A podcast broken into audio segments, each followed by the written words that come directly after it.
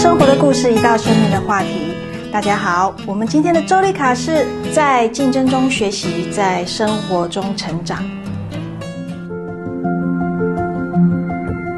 朋友们，玩网络游戏是不是很好玩呢？但是对孩子的影响是好还是不好呢？某一天有一场临时的 Switch 邀约赛，妈妈们带着孩子迅速移动到阿姨家。大人跟孩子各自拥有一个舒适的空间，尽情的做着自己想做又喜欢的事情。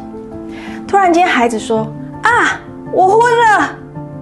妈妈们很好奇的走过去，问说：“嘿，你们玩的如何啊？开心吗？”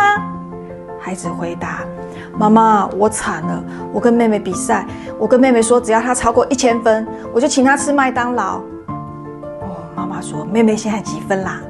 孩子说：“已经九百二十八分了，我刚刚就已经死掉了。我确定要请客了，我要破产了。”妈妈哈哈笑说：“哎，你已经很厉害了，没关系啦，你还有零用钱可以请客。”朋友们，当然，我们面对竞争比赛，输的一方一定会经过一个生气跟沮丧的过程。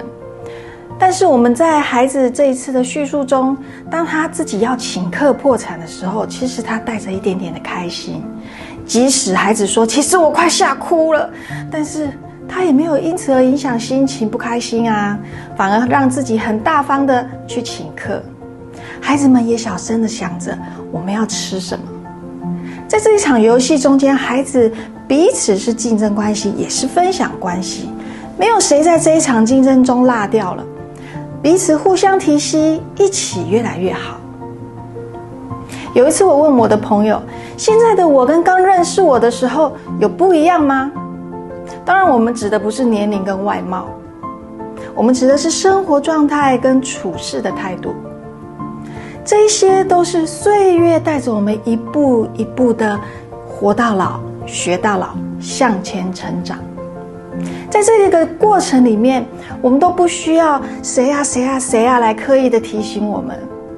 因为我们的生活会一直带着我们往前，成为我们成长的喜悦。